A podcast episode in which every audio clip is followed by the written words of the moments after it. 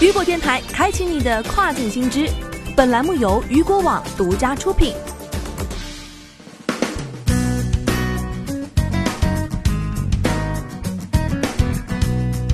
Hello，大家好，欢迎大家继续锁定雨果电台，这里是正在为您播出的跨境风云，我是佳佳。今天啊，我们要来聊一聊五十万美金被封，多位卖家今年的目标是活下来。海外新冠肺炎疫情仍在加重啊！这个重大的疫情漩涡覆盖了欧美，也将跨境人深陷其中了。三月十七号，外交部领事直通车微信公众号发布消息，部分国家和地区疫情严重，提醒中国公民暂勿前往意大利、西班牙、法国、德国、美国、瑞士、英国、荷兰、瑞典、挪威、丹麦、奥地利、比利时、伊朗、韩国等高风险国家。据最新数据啊，意大利单日新增确诊数超过了四千例，美国单日新增超过两千八百例。那么，作为国内跨境卖家的主战场，美国目前累计确诊病例已经达到了九千三百多例，疫情形势颇为严重啊。那么，据国会山报报道，美国佛罗里达州会议员马里奥·巴拉特十八号宣布，自己的新冠病毒检测结果呈阳性。据了解，巴拉特十三号在参加完国会投票后进行了自我隔离，十四天之后出现了发烧、头疼等症状，至此，美国首位国会议员感染新冠肺炎。随着新冠病毒疫情在美国不断扩散，美国总统特朗普当地时间周三表示，他将启动一项战时法案来扩大口罩等防护装备的生产。综合路透社以及美媒报道，特朗普当天宣布将启动1950年美国在韩朝战争时期颁布的国防生产法案，这允许总统要求美国企业生产用于国防的用品，有利于加快口罩、呼吸机和其他必要设备的生产。特朗普表示啊，随着加州和纽约州的病例增加，他将向这两个州部署两艘海军医疗船。到这时，上至总统，下至民众，终于开始重视这一场险峻的疫情了。在国外的华人对此有深切的体会啊！曾经戴口罩出门被视为异类，但现在戴口罩出门被人们接连询问从哪里可以买到口罩啊！但对海外民众来说，买到合格的口罩并不容易了。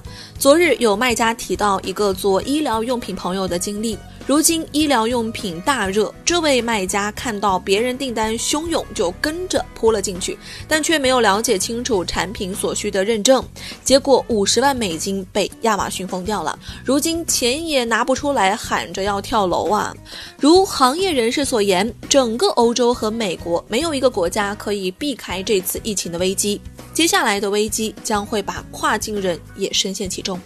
亚马逊成美国防疫支柱，这些产品紧缺，咱们来了解一下。虽然亚马逊对第三方卖家销售进行了限制、类目审核、封账号，各种动作几乎是同步进行的，但其在美国的卖货能力和防疫地位是不容撼动的。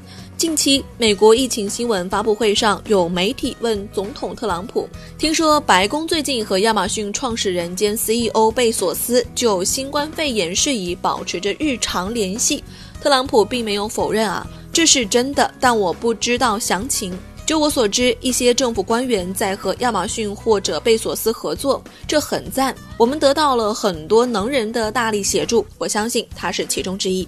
特朗普和姐夫的关系怎么样？大家心里都是有数的啊，动不动就隔空对撕。有媒体啊形容两者关系是极其恶劣的。现在貌似一切都变了，贝索斯怎么突然就成了白宫的密友了？很显然，亚马逊被需要了。由于疫情形势日益严峻啊，部分地区实施了居家隔离令，禁止民众非必要的出行。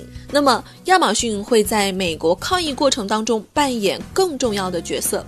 亚马逊零售业务占据了美国电商市场百分之四十四的份额。此次疫情当中，亚马逊将成为民众物资补给的重要来源。何况亚马逊的商品从生鲜食物到家用百货，几乎囊括了民生所需万物啊。由于近期医疗物资等必备产品订单量的激增，亚马逊已经对订单进行了优先排序，优先保障家庭用品、医疗物资以及其他高需求产品的补货供应，以便更快地向美国消费者交付这些产品。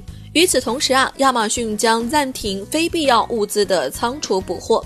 同时呢，亚马逊还下架了虚假宣传的产品，并封杀了数千个哄抬物价的第三方卖家。这对保障美国疫情防护产品物价方面起到了很大的作用。亚马逊限制一些产品的销售，加之全球疫情爆发，供应链中断。目前，美国以下物品出现了短缺。首先是医药。一些药品和处方药，如一些仿制药、抗生素、治疗心脏病的肝素等等；消费电子产品，苹果、小米等品牌的智能手机，苹果 Apple Watch、TCL 和小米品牌的电视机，以及大部分笔记本电脑都将更难买到或者将涨价。玩具和游戏产品，因为我国的玩具和游戏产品零售商或将难以为今年夏天的销售补充库存。T 恤和袜子，零售商的 T 恤衫和袜子等制式的商品的库存量通常是比较低的，而这些产品又是生活的必需品，因此啊，这些产品很可能先于其他的服装售罄。寒冬来了，卖家该怎么决策？某些产品的短缺啊，肯定会让部分卖家爆单，但是更多的卖家由于限制销售和疫情消费变化，出行了不同程度的订单下滑。疫情之下，作为跨境电商卖家，该如何做出决策呢？多位卖家表示啊，今年的目标不是赚一个亿，而是活下来。多位卖家认为，由于疫情影响，供应链供货中断了，大面积的断货的卖家不在少数啊。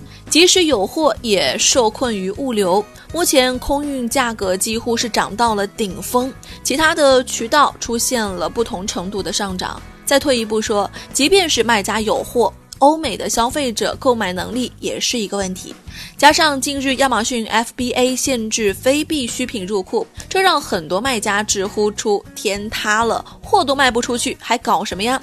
今年的目标活下来就是万幸了。就是一批卖家啊，普遍哀嚎的时候，却有部分卖家开始逆势而上了。不仅做得好，还要继续扩张。有卖家认为，今年美国线下的市场会受到很大的冲击，线上反而是利好。这个跟我的判断是一样的。淘宝、京东是怎么来的？显然非典给了线上巨大的机会，买家不得不去线上买东西，卖家不得不去网上开店。而且就亚马逊来说，现在某些品类确实是在爆单的。总体上，大家还是要保持乐观。该卖家称，我们团队也继续按照原计划来扩大团队招人。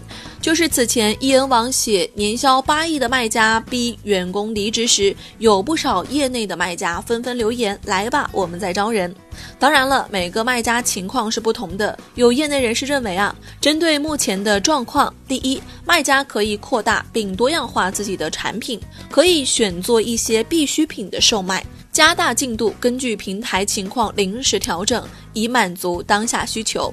第二，卖家扩大并多样化自己的销售渠道很重要，独立站、其他平台能开的销售渠道都开起来，为疫情之后做增长铺垫。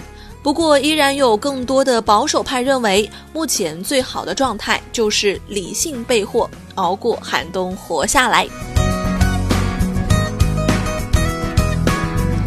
好的，以上就是本期跨境风云的全部内容了。我是佳佳，我们下期再见，拜拜。